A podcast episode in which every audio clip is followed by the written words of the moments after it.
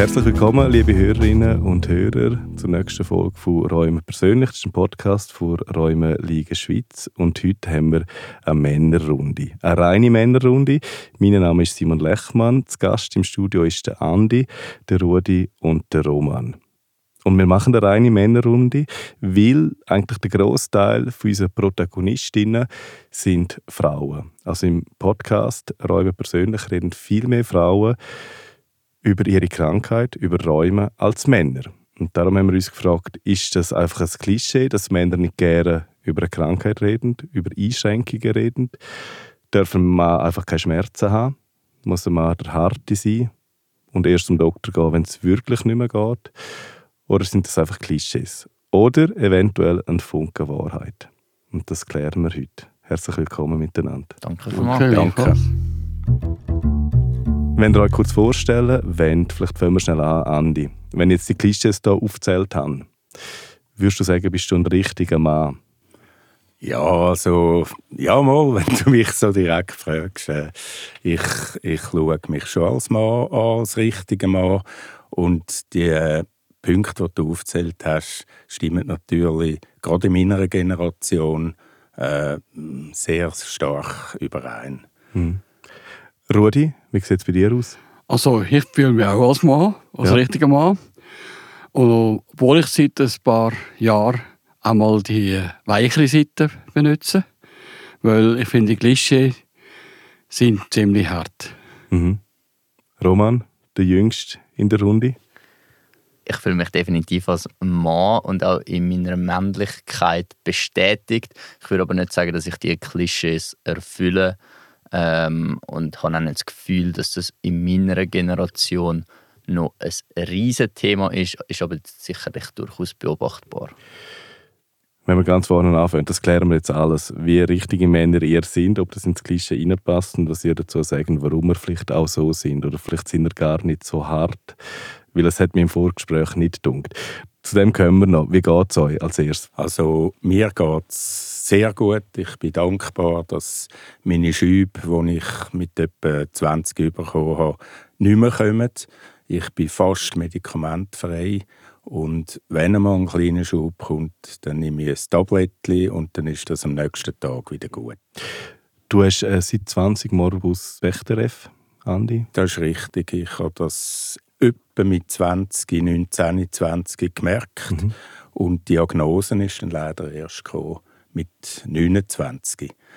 Was äh, zur damaligen Zeit sicher äh, normal war, leider, dass die Ärzte gar noch nicht äh, so auf die Krankheiten geschaut haben, wie sie heute schauen.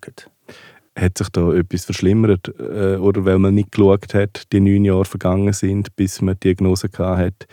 Was für einen Einfluss hat das auf den Verlauf? Es hat sicher äh, mich persönlich sehr wahrscheinlich verändert, weil die Punkte, die du am Anfang aufgezählt hast, ich habe starke Schmerzen gehabt, ich habe auf gebissen, ich bin immer arbeiten und die Diagnose war einfach, er hat Rückenprobleme und richtig abgeklärt ist das leider nie geworden. Welche Rückenprobleme haben die meisten? Das ist genau. Sag jetzt einfach mal. Rudi, du hast äh, seit 15 Jahren, wenn ich richtig informiert bin, Gicht und Arthritis. Jawohl. Genau. Wie geht es dir? Mir geht es sehr gut. Ich muss so sagen, ich habe wirklich seit der Operation vom Knie habe ich dort kein Problem mehr. Und ja, mein Leben ist immer noch positiv und es geht gut. Schön. Ich habe das natürlich schon als Kind gelernt. Wenn man umkehrt, steht man auf. Und das ist bei mir so der Fall. Roman, du hast Kinderräume, wenn man das so vereinfacht sagen darf. Und zwar diagnostiziert worden, wie du mir im Vorgespräch gesagt hast, mit elf Monaten. Wie geht es dir? Mir geht es äh, sehr gut. Es ist jetzt ja, 27 Jahre, als ich die Krankheit habe. Ähm, es ist sicher so, dass es auf und ab war in diesen 27 Jahren. Auch jetzt immer wieder ein Thema ist. Krankheit oder das Ergebnis aus der Krankheit, sage ich es mal so. Folgen, die halt auch kommen können, aber grundsätzlich geht es mir sehr, sehr gut.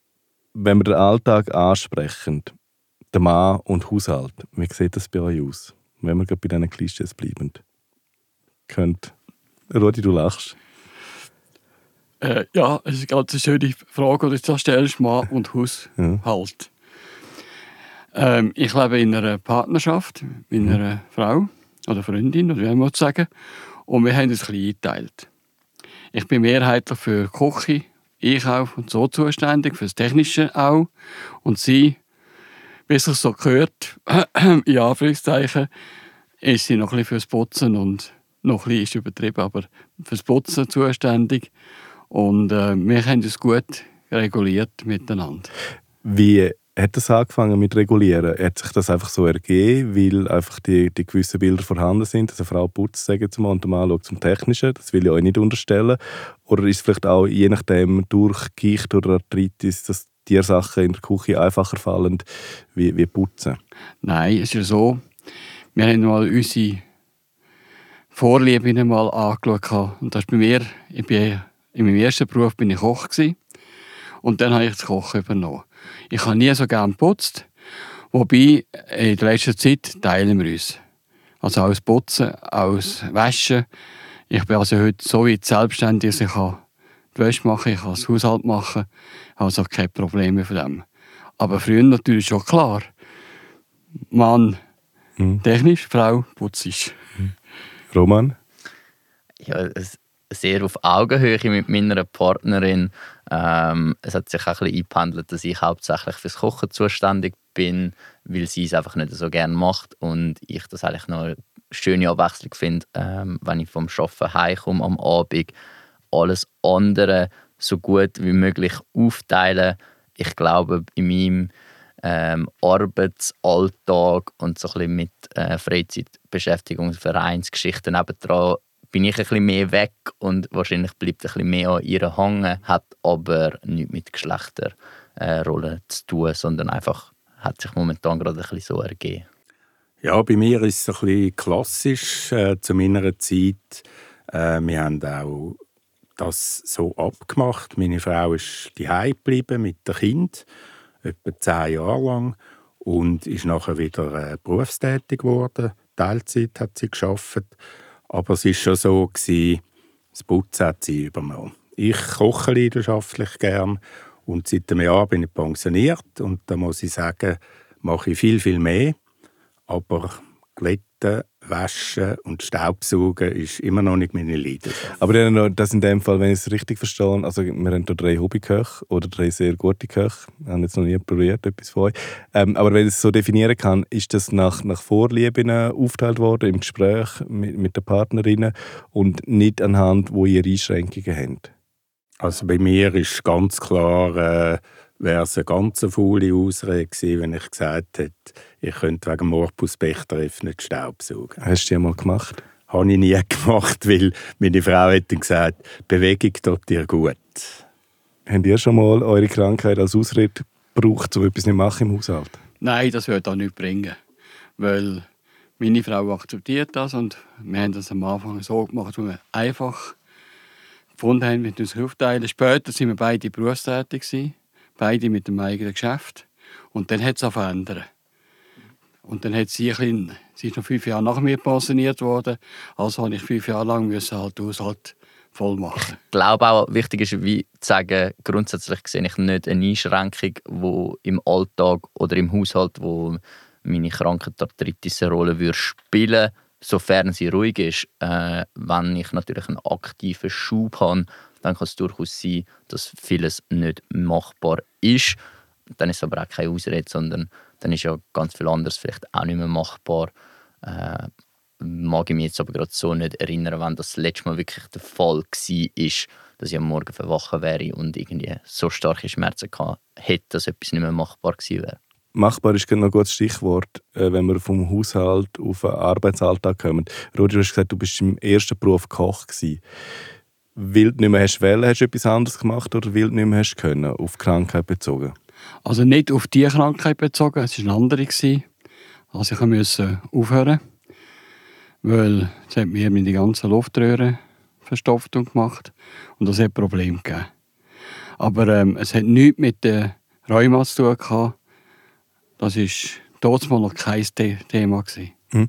Habt ihr Einschränkungen im Arbeitsalltag oder eventuell Worst Case äh, Jobverlust durch eure Einschränkungen, inwiefern oder wie groß sie auch sind? Also wie gesagt, bei mir war es vor allem zwischen 20 und 30 massiv gewesen. und ich bin immer geschaffen, das bin ich auch stolz gewesen, weil da ist das Thema Mann wieder, äh, kommt da wieder zur Sprache. Und ich bin manchmal am Morgen schon aus dem Bett rausgekrochen. Aber ich konnte immer arbeiten und ich habe auch gemerkt, äh, je später der Tag dann war, umso besser ist es mir gegangen durch die Bewegung. Und später bin ich, äh, hatte ich einen Bürojob im Verkauf und äh, da das einzige Sitzungen bin ich dann etwa aufgestanden und habe aus dem Stehen heraus präsentiert oder mit äh, Mitarbeitern kommuniziert. Aber alle haben gewusst, warum dass ich aufstehe. Nicht, dass ich auf sie schaue, sondern einfach wegen dem Rücken habe ich dann ab und zu eine Veränderung gebraucht. Du hast gesagt, als richtiger Mann, ich unterstelle dir das jetzt einfach, als richtiger Mann beißt man auf die Zähne, auch wenn es weh tut, man steht eben morgen gleich auf, auch wenn man Schmerzen hat, man geht gleich arbeiten, man findet vielleicht einen Weg, wie man es äh, besser machen kann oder träglicher machen kann. Wärst du vielleicht im Nachhinein froh gewesen, man hätte das dort schon so gehandhabt, wie vielleicht heute, wo man eher offen ist und findet, hey, du, du hast eine, äh, eine Krankheit, das, das muss man akzeptieren, wir probieren so und so. Dass also, du vielleicht ein bisschen aufgefangen worden wärst, anstatt der harte Mann mit durchbeissen. Also ich, ich will da auch klarstellen, eine Frau wäre auch arbeiten. Also, ja, ja, genau. Das, das nichts zu tun, logisch, äh, logisch. wegen Mann. Aber mhm. das hat man halt schon als Kind mitbekommen in den 60er, 70er Jahren, dass man äh, auf die Zähne beißt, dass man, dass man nicht gerade jammert und, und ich kann das nicht mehr sagen. Also, äh, ich habe auch funktioniert in diesen, in diesen Tagen, wo ich einen Schub hatte. Ja. ja. Nein, ich glaube, es geht ja nicht darum, zum Männer und Frauen, um das irgendwie in ein Ungleichgewicht zu bringen. Logisch geht eine Frau äh, genau gleich wie ein Mann, wenn sie Schmerzen hat, arbeiten. Ich denke, eine Frau ist vielleicht einfach auch mutiger, um zu sagen, hey, mir geht es nicht gut. Was ein Mann eben genau, weil man vielleicht auch vom Vater her so erzogen worden ist, dass man das als Mann nicht macht mehr der Punkt. Also nicht, dass Männer schwächer oder, oder stärker sind wie Frauen, überhaupt nicht. Also ich, ich denke, man gewöhnt sich auch ein bisschen an Schmerzen und, und ähm, ich persönlich, ich, ich jammere nicht gerne und ich auch nicht gerne, wenn andere Leute jammern, aber das ist eine persönliche Sache. Und ich, ich glaube nicht, dass ich das anders, ich habe es kommuniziert, ich habe nicht gewusst, was ich habe und, und dann auf den Rückenweg. Und, äh, aber ich habe darüber geredet. Und das war nicht das Problem. Gewesen. Wie sind ihr damit umgegangen? Reden die darüber aktiv im Umfeld, dass ihr, äh, dass ihr Räume habt, dass ihr unter Umständen, wie du vorher gesagt hast, bei dir läuft es äh, tiptop, Roman, außer du hast einen aktiven Schub. Wenn du einen aktiven Schub hast, reden wir mit dem Umfeld darüber? Ähm, oder wo definiert man das Umfeld, wo man sagt, hey, wieder einen Schub, tut mir leid. Anderen sagen wir vielleicht einfach, es geht nicht ich mag mich nicht daran erinnern, dass ich jemals irgendein Geheimnis daraus gemacht hätte. Äh, ich kommuniziere das sehr, sehr aktiv. Klar kann ich jetzt nicht jemandem gut und sagen, freut mich bei der Roman, ich habe dann übrigens Rheuma, sondern halt einfach, wenn sich das Gespräch darauf ergibt, dann erzähle ich alles darüber und man kann mich auch alles äh, diesbezüglich fragen. Wenn ich einen aktiven Schub habe, dann äußert sich ja das meistens sowieso, dass es auch wie sichtbar wird, weil ich vielleicht nicht könnte arbeiten ist jetzt äh, in meinem aktuellen Beruf noch nie vorgekommen. Ähm, es äußert sich vielleicht dadurch in der Covid-Pandemie, dass ich äh, besonders vorsichtig war am Anfang, weil ich halt als Hochrisikopatient eingestuft worden bin.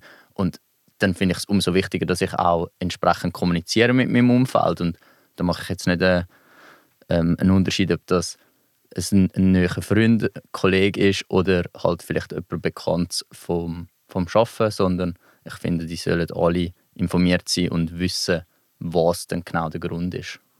Was ich einfach dann gespürt habe, man ist manchmal nicht ganz ernst genommen worden. Weil, vielleicht, weil man nicht gejammert hat, weil man auf die Zähne gebissen hat. Und dann, äh, wenn man in der Freizeit mit Kollegen zusammen war und aufgestanden ist, sich um, um bewegt hat, dann äh, ja, was hat er jetzt wieder? Und ja, das wird ja wohl nicht so schlimm sein. Und das habe ich schon auch gehört. Und den Schmerz kann man ja nicht, man kann schon sagen, ich habe ein Acht im Schmerz, aber das sagt ja nichts Wie bist du damit umgegangen, wenn deine Kollegen gefunden haben, jetzt tu nicht so? Ja, dann habe ich es zusammengeschissen. Und äh, wenn man mit Kollegen so umgeht und, äh, äh, und sie haben es dann schon gewusst und haben dann gewusst, hey, das ist ein sensibles Thema, äh, Mandy geht es, glaube ich, wirklich nicht so gut, äh, jetzt lassen wir in- äh, in Ruhe und, und äh, ihn mit seinem Schmerzen allein sein. Oder? Oder haben wir vielleicht sogar auch gefunden, Rudi, ähm, wenn er Schmerzen zeigt, oder vielleicht in deinem Fall, ähm, dann muss es dann auch etwas sein. Genau so würde ich sagen. Also wenn ich dann mal einmal nicht mehr haben wegen der Schmerzen, dann habe ich es gesagt. Weil ich bin einfach der Typ, der nicht donnerweise Medi nimmt. Aber ich habe noch ein Glück gehabt. Wo meine Krankheit ausgebrochen ist, weil es bekannt worden ist, habe ich mein eigenes Geschäft gehabt. Ich war der Chef. Gewesen. Und ich wollte jetzt nicht sagen, dass meine Mitarbeiter Angst gehabt hätten wegen dem, sondern ich habe sehr gute Mitarbeiter gehabt, die das auch verstanden haben und auch in dem so einem Moment für mich eingesprungen sind. Es hat nie eine Diskussion darüber. Und ich muss sagen, das ist schön. Also du hast aktiv kommuniziert, wo du die Diagnose gekriegt hast, hast, sag jetzt mal, alle zusammengerufen und gefunden, ich habe äh, die Diagnose Gicht und Arthritis oder dann erst, wo es wo es einfach dann nicht mehr gegangen ist? Also, wir haben es so gemacht, dass ich nicht von Anfang an das gesagt habe, sondern dann, wenn ich gemerkt habe, jetzt meine Finger oder auch so, ähm, kann ich fast nicht brauchen. Dann habe ich mal mit den wichtigen Leuten von mir geredet und gesagt, hört, so ist es. Wie wenn wir es weiter an anderen sagen, dann haben wir gefunden, wir sind eine, eine gute Clique, wir sind eine Familie in unserem Betrieb, wir sind alle per Du, wir können einander vertrauen. Also sagen wir es allen. Und dann ist es so, gewesen, wenn ich jetzt mal gemerkt habe, jetzt geht es nicht mehr. Gott sei Dank ist meistens auf, auf der linken Hand Problem, die, die Gichtproblem. Und dann haben sie, wenn wir eine Aufnahmesession hatten, haben sie mir assistiert oder haben sogar die Session übernommen. Hat also wunderbar funktioniert. Ja. Du hast vorher gesagt, Andi, wenn man im engen Bekanntenkreis oder unter Freunden, sagt man dann vielleicht mal noch eher, was man hat, ob man dann so wahrgenommen wird oder nicht. Wie geht es denn bei, bei euren Partnerinnen? Ist man, lässt man sich dort vielleicht, also ich persönlich, wenn, wenn ich Schmerzen habe, wenn es mir nicht gut geht, sage jetzt mal, dann kriegt es meine Frau am meisten mit. Mit allen positiven und negativen Folgen. Ist das bei euch auch so? Ich glaube schon. Also, oder einfach das enge Umfeld. Ich zähle jetzt da sicher auch meine Eltern nach wie vor dazu, ähm, wo ich engen Kontakt habe. Dass, ja, beim Arbeiten beißt man halt vielleicht auf die Zähne oder es geht einem vielleicht auch psychisch mal nicht so gut. Und, aber es muss ja nicht mal unbedingt nur mit der Krankheit zusammenhängen. Und ich glaube schon, dass dann das ganz nahe Umfeld ein Ventil ist, um die Gefühle auch ähm, abzulassen oder auch zu zeigen oder halt einfach mal schlecht gelohnt sein. Ähm, in meinem Job kann ich das durchaus auch, aber äh, ich glaube, also ich arbeite als Lehrer und die Jugendlichen, die 16 Jugendlichen, die dann vor mir sitzen, haben vielleicht auch nicht so Freude, wenn ich ganz mies gelohnt bin. Logisch kann ich nicht jeden Tag äh, gleich happy sein vor ihnen, äh, aber ich kann es ihnen natürlich viel schlechter zeigen als jetzt äh, meiner Partnerin oder meinen Eltern oder sonst im engen Umfeld. Wie gehen, Entschuldigung, du hast Ja, also, sagen? also bei mir ist äh, das nähere Umfeld von meiner Seite äh, kennt Rheuma gut. Also meine Mutter hat Rheuma und der Großvater hat sehr wahrscheinlich auch starkes Rheuma gehabt. Und meine Frau und Kind gehen gut mit dem auf, auf. Also wir reden darüber. Und meine Frau ist dann halt manchmal auch, hat ein klares Feedback gegeben und gesagt, ja, wenn du jetzt Schmerzen hast, dann musst du halt mehr turnen. Und dann hat sie den Wundpunkt äh, bei mir getroffen, weil das ist nicht wirklich meine Leidenschaft, am Boden herum turnen und mich bewegen. Da muss ich mich immer ein bisschen überwinden, um das zu machen. Und ist das, gut, gibt es Frau, die dir hilft, um die zu überwinden? Ja, und sie hat dann auch klar, ehrliches Feedback gegeben und gesagt, ja, dann musst du halt äh, ins Turnen gehen, musst jeden Morgen turnen und das habe ich dann nicht gehört. Sieht sie die anders oder schätzt sie die anders ein in Bezug auf, auf Räume als du die selber? das weiß ich nicht, aber auch da ist wieder, sie spürt meine Schmerzen nicht und vielleicht habe ich dann einmal vorgeschoben, die sagen ein bisschen grösser, als sie wirklich sind, mhm. um etwas nicht zu machen, wenn, wenn ich keine Lust dazu habe. Weiß sie das oder erzählst du das jetzt das erste Mal? Das erzähle ich sehr. Okay. Nein, sie weiß das und sie kennt mich gut. Rudi, du lachst. Kennst du ähnliche Situationen? Also ich muss es so sagen. Meine Frau oder Partnerin, wir sind jetzt seit 40 Jahren zusammen, ähm, die spürt es. Ich muss immer etwas zeigen. Sie merkt es mir schon sehr stark an, wenn etwas ist. Oder? Es kann mal sein, dass mir etwas aus Händen ausgeht und dann mache ich sein Blödsinn. Und nachher ähm, weiss ich schon, es ist nicht mehr so gut. Aber ähm, sie unterstützt mich natürlich auch. Ähm, sie weiß auch, wenn ich sage, los, ich kann das jetzt nicht machen. Wenn ich jetzt, ja, mit einem Knieproblem komme und ich musste am Boden runter. Für etwas Technisches zu erledigen, konnte ich das fast nicht können. Und dann hat sie halt gleich, habe ich ihr erklärt, wie, und dann hat sie es gemacht. Also wir sind ein Team in dem Sinn. Und von dem her spürt sie, genauso wie ich es bei ihr spüre, auch wenn sie es nicht immer zugibt. Mhm. Und da spielt es keine Rolle, ob man dann der harte Mann ist und eben äh, die Schmerzen probiert zu verdrängen und erst wirklich dann reagiert, wenn es wirklich fast nicht mehr geht. Und wenn die Frau ja spürt, wird sie ja finden, hey, ich merke, komm, sag mhm. doch etwas. Gibt es das noch viel? Also ich muss so sagen, wegen dem harten Mann. Ja. Als Kind haben wir das gelernt. Mhm. Aber Buben brüllen nicht. Aber ich finde das äh, nicht so, ich kann heute dazu stehen, einmal zu meinen Gefühlen oder auch zu meinen Schmerzen. Und ich finde, wenn wir das miteinander machen, ist das viel einfacher. Mhm. Ich muss nicht gehen, äh, Leichenbittermine machen, sondern ich kann ganz normal mich verhalten und sagen, du, heute geht es nicht. Oder sie sieht, sagt, wenn ich da etwas nicht kann nehmen oder so ein Fläschchen auftun, dann hilft sie. Und das ist gut. Genauso bin ich bei ihr, wenn sie etwas hat, bin ich ihr zu einer Stelle. Ja, vielleicht zu dem, was der Andi vorher gesagt hat, ähm, wegen dem Turnen, dass es ein bisschen Überwindung braucht zum Turnen. Bei mir ist es wahrscheinlich eher das Gegenteil, dass es mein Umfeld mich muss bremsen, wenn es um so Sachen geht. Ähm, sobald es darum geht, dass ich im Sport und in der Bewegung eingeschränkt bin, dann ist das sehr, sehr schwierig für mich zu akzeptieren. Ähm, und Wirst du schnell unleidig? Ja, dann werde ich sehr unleidig, wenn ich lange keinen Sport machen kann. Mhm. Und versuche dann halt ja, dann gehe ich halt in den Kraftraum mit der Krücke, dann gehe ich halt etwas machen, schon wieder viel zu früh auf die Ski, schon wieder viel zu früh äh, Judo machen und muss dann eher bremst werden. Äh, ja. Und das wird man ja nicht gerne. Nein, das wird man überhaupt nicht gern und dort ist sicher auch der Punkt, wo ich so rückblickend oder auch aktuell muss sagen, ist, ist Krankenträume für mich am nervigsten. Dass ich halt viele Sachen im Sport nicht mehr so machen kann, wie ich es gerne hätte oder gemacht hätte oder gerne würde machen, äh, wo mich auch ein Stück weit bremst hat. Du hast vorher gefragt, ob es im Berufsalltag äh, Einschränkungen gegeben hat. Mhm.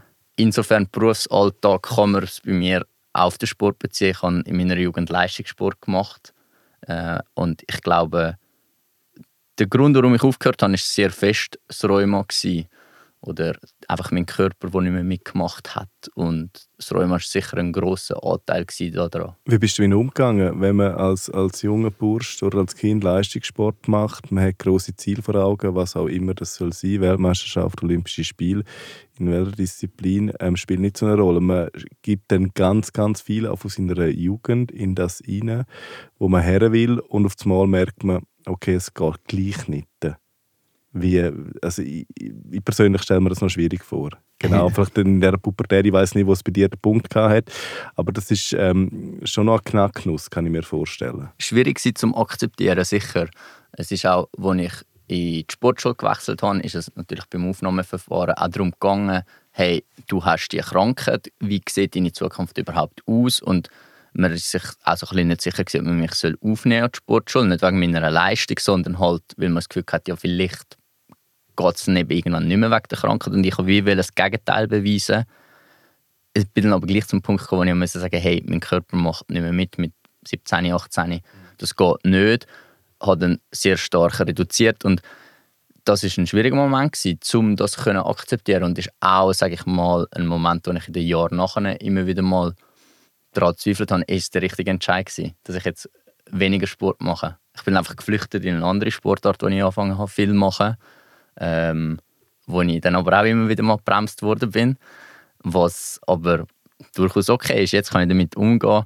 Jetzt finde ich das... Wie gehst du damit um? Oder wie hast du gelernt, damit umzugehen? Äh, schwierig. Erfahrung, würde ich sagen, macht es aus. Ja. Immer wieder die Erlebnisse haben und auch äh, Strategie zu entwickeln. Hey, dann mache ich halt etwas anderes. Äh, dann gehe ich halt in die Richtung. Aber ja, vielleicht ist es auch falsch, wenn ich sage, ich habe gelernt, damit umzugehen, weil ich glaube, wenn ich ganz ehrlich bin, gibt es immer noch Situationen, wo ich nicht damit umgehen kann, weil, weil ich jetzt gerade nicht auf die Ski darf oder weil jetzt halt gerade Kämpfen nicht geht ähm, im Judo. Wie habt ihr es, wenn ihr eingeschränkt seid, jetzt, ob das im Sport ist, im Leistungssport, in der Freizeit, wie auch immer, gibt es Einschränkungen und wie gehen ihr damit um? Ist das eben ein wieder aufstehen, nochmal aufstehen, vielleicht irgendetwas Neues suchen? Ist das der Weg oder wie machen ihr das? Also ich muss sagen, ich habe gute Unterstützung von meiner Partnerin auch in der Zeit, als ich fast nicht mehr laufen konnte, hat sie mich dazu motiviert, dass ich doch laufen Denn wir sind manchmal so 20, 30 Kilometer gelaufen, auch mit dem Knieproblem. Habe dann einfach halt doch ein Medi reingerührt. Oder dann später habe ich dann mit den Wanderstöcken gearbeitet. Oder meinen alten Skistöcken, besser gesagt. Und dann, ähm, ja, ich muss sagen, ich hatte das auch immer die Motivation gehabt und auch von meinem Naturell her. Äh, eine Krankheit ist nicht da, um einen fertig zu machen, sondern um einen stärker zu machen. Das sind wahnsinnig starke Worte. Ähm, Entschuldigung. Nein, ich finde das mega schön. Ich glaube, ist, aber braucht vielleicht auch einen gewissen Erfahrungswert und ein paar Jahre krank sein, um zu dem zu kommen. Ich glaube, je nachdem, wenn es einem nicht so gut geht, hat man vielleicht äh, die Erleuchtung, sage ich jetzt mal, noch nicht. Ja. Also ich weiß es nicht. Ich bin nicht in ich muss der Situation. noch eins sagen. Die Erleuchtung, wie du vorhin gesagt hast, ist eigentlich schon von Kind auf. Also später natürlich nicht so stark. Aber mein Leben ist auf, ab, auf, ab gegangen. Ich habe viel Schweres und viel Gutes erlebt und ich finde, mein Leben ist positiv. Mhm. Und das ist meine Einstellung dazu. Und durch das ist es einfacher. Das wollte ich vorher schon ansprechen. Also jetzt hier in, in dieser Männerrunde, wo wir sind, äh, ihr seid alle mega positiv eingestellt. Also nur schon, wo ich euch abgeholt habe im Vorgespräch. Ähm, es ist klar, ihr jammert nicht, das ähm, haben wir schon angeschaut. Aber die positive Einstellung gegenüber der Krankheit oder diesen Einschränkungen, wie wichtig ist das, um damit umzugehen? Oder also, wie kann man das immer sein? Ich, ich stelle das fest. Im, ich gehe jeden Montag ins Bechtereff turnen und das sind 12 bis 16 Leute, die jeden Montag kommen. Und die Leute sind alle positiv eingestellt, fröhlich. Und wir reden über Kranken. Wir können sehr gut dann dort auch über Medikamente reden, über Operationen reden und so weiter. Und ich bin immer erstaunt, wie das eine, eine total positive Runde ist und mit fröhlichen Leuten. Und wenn du sagst, man sagt, man hat Schmerzen, man hat jetzt einen Schub, aber alle verstehen dann, aha, der arme Kerl oder die arme Frau, der geht es jetzt nicht gut und es muss auch niemand jammern. Aber es braucht ja auch Kraft und Energie, positiv eingestellt zu sein. Oder das Akzeptieren, oder, oder wie kriegt man eine positive Einstellung? Das ist eine, Grund, eine Grundeinstellung. Habt ihr schon immer gehabt, von Geburt auf? Oder lernt man wie, du, wie der Roman gesagt hat, aus dem Negativen das Positive rauszusuchen? Das ist schon so. Du lernst es aus dem Negativen das Positive. Aber es gibt zwei Möglichkeiten. Du lässt dich fliegen oder du stehst auf. Und wenn du aufstehst, kannst du ohne weiteres die positive Seite auch weitergeben. Weil das ist für mich einfacher gewesen, das Positive zu sehen und das Negative auf die Seite zu legen. Weil ich habe immer gesagt, es bringt nichts, wenn ich jetzt gar jammern dann höchstens die anderen Freude. Das ist böse. Aber ähm, ich finde, es ist eine positive Einstellung, hilft auch jedem Einzelnen selber weiterzukommen. Ja, also wegen dieser äh, Positivität, ob wir die von Anfang an haben oder ob man das auch ein bisschen erlernt hat, ist bei mir sicher das Zweite der Fall, dass ich es auch ein bisschen lernen musste. Ich sage, so in meiner Primarzeit mit 8 bis 10 habe ich natürlich meine Krankheit, äh, wenn ich einen Schub hatte, gehasst. Und mhm. ich weiß es auch hauptsächlich aus Erzählungen von meinen Eltern, dass ich dort nicht immer nur positiv damit umgehen konnte. Ähm, dass es teilweise halt ja, schwierig war und ich mich auch gefragt habe, warum hat das jetzt genau ich? Gerade wenn ich so irgendetwas mit der Schule nicht mitgehen konnte, wenn ich ins Turnier nicht gehen konnte. Äh, aber auf der anderen Seite habe ich ja im, äh, im Eingangsgespräch auch schon gesagt, ich kenne es ja wie nicht anders. Ich bin mit dieser äh, Krankheit, blöd gesagt, geboren. Ich nenne es jetzt einfach mal so, elf, zwölf Monate alt wo die Diagnose kam, ist. Ähm, keine aktive, aktive Erinnerungen daran. Mhm. Und somit halt in das hineingewachsen. Äh, hineingewachsen und gelernt damit umgehen. Gelernt, dass es auch sehr viel Positives hat. Ähm, ich würde behaupten, dass mein Schmerzempfinden sehr viel größer ist als bei anderen Personen. Ob das wirklich so ist, keine Ahnung. Ich kann ja nicht in dich hineinfühlen, mhm, genau. wie es ja. für dich ist, wenn du Schmerz hast. Aber meine Wahrnehmung ist, dass ich wahrscheinlich ein grösseres Schmerzempfinden habe als andere und durch das vielleicht auch einfach länger mal mag durchheben oder wie es der Rudi vorher gesagt hat, auch wenn er Schmerzen hat, dann ist auch wirklich etwas und das aus dem Umfeld so ein bisschen das äh, so wahrscheinlich wahrnimmt.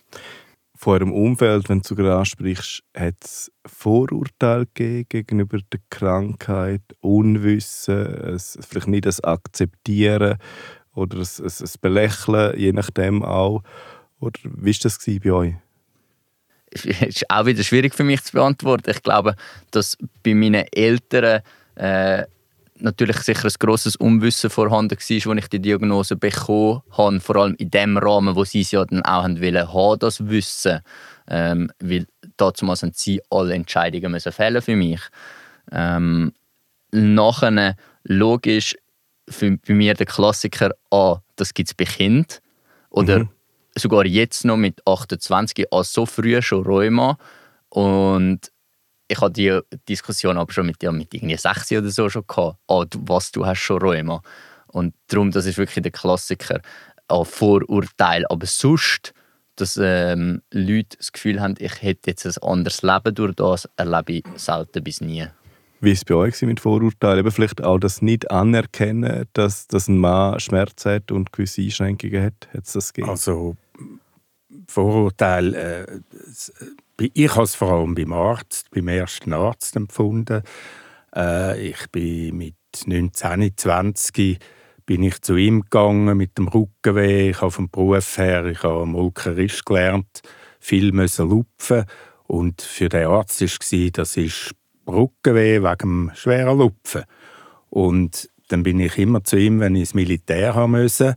Und dann hat er gesagt, aha, jetzt kommt der Andi wieder, er muss ins Militär, jetzt hat er wieder Rückenweh. Und also er hat es dir nicht geglaubt? Er hat es so halb geglaubt, mhm. aber er hat es nie richtig abgeklärt.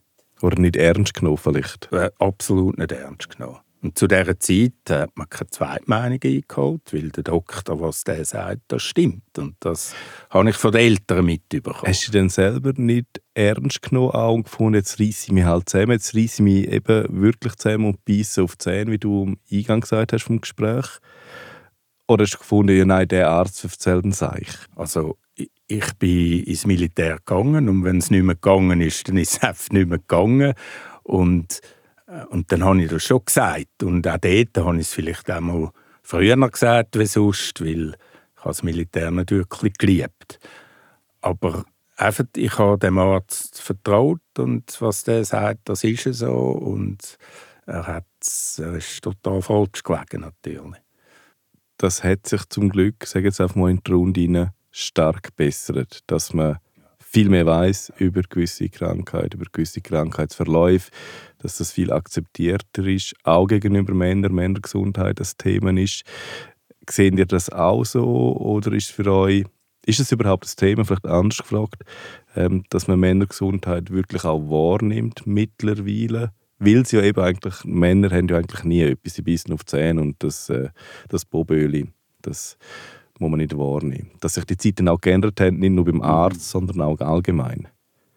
Ich würde sagen, ja. Die Zeiten haben sich geändert. Du bist heute nicht mehr der starke Mann, wenn du über alles wegschaust, sondern wenn du kannst deine Gefühle und deine Schmerzen mal kannst zeigen dann kommt das sehr oft positiv zurück. Weil sie ja wissen, du jammerst nicht, sondern du hast wirklich jetzt, heute hast du einen Tag, wo es nicht geht. Und das haben sie akzeptiert. Und das habe ich in meinem Freundeskreis sehr stark gemerkt, dass sie das akzeptiert haben. Und wir nie irgendwie das Gefühl hatten, Schwächling. Jetzt haben wir ganz viel darüber geredet, ab wann ist ein Mann ein Mann. Am Anfang die Klischees vorgegeben. Ähm, wir haben jetzt viel darüber geredet. Jetzt würde ich schon noch gerne zum Schluss die Klischees noch beantwortet haben. Also ich gehe jetzt, wie soll ich sagen, ich unterstelle dir jetzt, Andi, du hast gesagt, du bist ein richtiger Mann, habe ich jetzt nicht das Gefühl. Und das meine ich jetzt positiv und nicht, du darfst jetzt nicht falsch verstehen. Es ist natürlich schwierig jetzt für mich, das in, in gescheite Worte äh, diplomatisch überzubringen. Ähm, ich habe nicht das Gefühl, dass du der klassische Mann bist. Ein Mann ist ein Mann, ein Mann bist auf 10, ein Mann äh, jammert nicht wie würdest du die jetzt einschätzen? Und wenn du die eingeschätzt hast, bitte, hat das Sinn gemacht in all diesen Jahren, dass du so bist oder nicht? Also, ein Mann ist ein Mann. Ich weiß nicht, wie du dir einen Mann vorstellst. Nein, aber weißt du, mit diesen Klischees. Also ja. ein richtiger Mann, der kennt keine Schmerzen, der jammert nicht, der verdrängt, der äh, akzeptiert nicht, der zeigt das nicht gegen außen. Wir sind jetzt wirklich eine Männerrunde, die darüber reden, über eure Krankheit, was sonst eben in dem Podcast nicht so vorkommt, weil es eher Frauen sind, die den Mut haben, sagen jetzt mal, darüber reden. So Sachen meine ich, so Klischee. Klar sind wir Männer und Frauen sind Frauen, das ist biologisch okay. Aber der Punkt mehr, eben der harte Mann, das Klischee aus den 60er Jahren. Ja, das bin ich nicht. Also ich glaube schon auch, dass ich auch über meine Gefühle reden und ich habe sicher im Kollegenkreis Männer, die mehr Mann sind als ich. Ähm, aber viele Sachen treffen schon auf mich zu, was du jetzt angesprochen hast. Wenn dann die Sachen, ähm, die auf dich zusprechen, hättest du es gerne anders gemacht oder findest du es genau richtig gemacht? Würdest du jetzt finden, wenn ich die 30 Jahre zurückschaue, mit den heutigen Erfahrungen, hätte ich vielleicht offener kommuniziert, hätte ich vielleicht mehr Hilfe geholt, hätte ich was auch immer? Nein, und meine Devise ist immer, was war, ist, ist war. Ich mhm. schaue in die Zukunft. Da ist auch wieder das Positive dahinter. Und ich, ich bin total zufrieden mit meinem Leben. Und, und ich hoffe, dass es noch lange so weitergeht und meine Krankheit nicht mehr, äh, dass ich nicht mehr so schübe habe wie früher. Aber auch das sehe ich sehr, sehr positiv. Mhm. Rodi, du hast gerade den Daumen aufgemacht bei dem, was der Andi mhm. gesagt hat. Eben das Positive. Mhm. Weil du hast vorhin gefragt wegen dem Mann. Ich habe jetzt mir gerade überlegt, was ist ein Mann? Ist ein Macho ein Mann? Oder ist das, wo wir sind, ein Mann? Und ich würde sagen, ein rechter Mann kann auch mal zu negativen Sachen stehen, im positiven Sinn. Und das ist für mich ein Mann. Und nicht jemand, der sagt, wenn er, hm, ich bin da und alles andere ist Memme. Das stimmt nicht. Das geht für mich nicht. Der Mann so muss können, Gefühl zeigen, darf er auch heute zeigen. Und er ist immer noch mal, außer das ist ein Weichling. Aber das ist ganz etwas anderes. Das lassen wir so stehen. Roman, du bist von der Generation her jünger. Das darf ich so sagen. Ich glaube, ja, äh, das ist sicher so. Biologisch gesehen sind wir alles Männer da drin. Äh, so vom sozialen Geschlecht gesehen finde ich, man ist das, was man sich fühlt. Äh, man soll so sein, wie man sich fühlt. Ich fühle mich männlich, egal ob ich irgendwelchen Klischees entspreche oder nicht. Und ich glaube, das ist das, was zählt. Es ist für mich jetzt auch sekundär, ob ich mich dem zuordne. Es ist durchaus gut, sind wir da in einer Männerrunde, das passt für mich. Äh, hat mir aber auch keine Rolle gespielt, wenn die Runde ganz anders irgendwie aufgeleistet gewesen wäre. Äh, ich glaube an die Sachen, die ich gesagt habe bezüglich meiner Krankheit, die wären nicht anders verlaufen, wenn ich äh, weiblich wäre oder als äh, Frau auf die Welt gekommen wäre, ich glaube, das hat einen geringen Einfluss genommen auf, auf den ganzen Verlauf. Meine Sicht. Wenn wir noch ganz zum Schluss für unsere Hörerinnen und vor allem auch für unsere Hörer da draußen. Was könnt ihr für Tipps mitgeben als, als Männer, die betroffen sind von Räumen im Umgang mit der Krankheit in der Familie oder auch im Umfeld? Also für mich ist, äh, äh, hat es funktioniert. Ich bin immer offen umgegangen mit meiner Krankheit. Das ist in der Familie, am Arbeitsplatz, bei meinen Kollegen äh, gut angekommen. Und ich gebe allen den Rat, hört auf eure Familie auch. Und in meinem, in meinem Fall jetzt Turnen, Turnen, Bewegung weil ich bin nicht so ein sportlicher Mensch und für mich hat das immer Überwindung gebraucht. Aber ich liebe Skifahren, ich liebe Mountainbike fahren und für alles andere muss man mich sehr, sehr überzeugen, dass ich das mache. Ich hänge vielleicht gerade an, manchmal ist weniger mehr in Bezug auf den Sport, für, aus meiner Sicht jetzt. Äh, ich glaube aber, da sieht man es gerade, das Wichtige ist, den eigenen Weg zu finden im Umgang mit, äh, mit der Krankheit. Ähm, ich glaube, wir sind im grossen Vorteil, dass äh, Krankheit ist, wo nicht das Ende bedeutet, wo äh, durchaus ähm, gute Zukunft oder eine gute Zukunft auch kann schauen. Äh, klar gibt es Momente, wo es sehr sehr mühsam ist, aber akzeptieren, positiv sein, auch austauschen und dann kommt das gut. Ich möchte diesen Wort anschliessen. Es ist wahr. Eben, offen kommunizieren. Ähm, nicht auf Wehleidigkeit gehen, sondern einfach wirklich sagen, so ist es. Und dann wird man sehr gut akzeptiert in seinem Freundeskreis, Familie. Und der Familie, wenn etwas hat, sagen, nehmt das positiv. Nehmt es nicht negativ. Es kann immer noch alles ändern, besser werden. Ich habe das selber bei einer, einer Krankheit erlebt, das geheißen hat, sie nicht heilbar. Ich bin geheilt davon.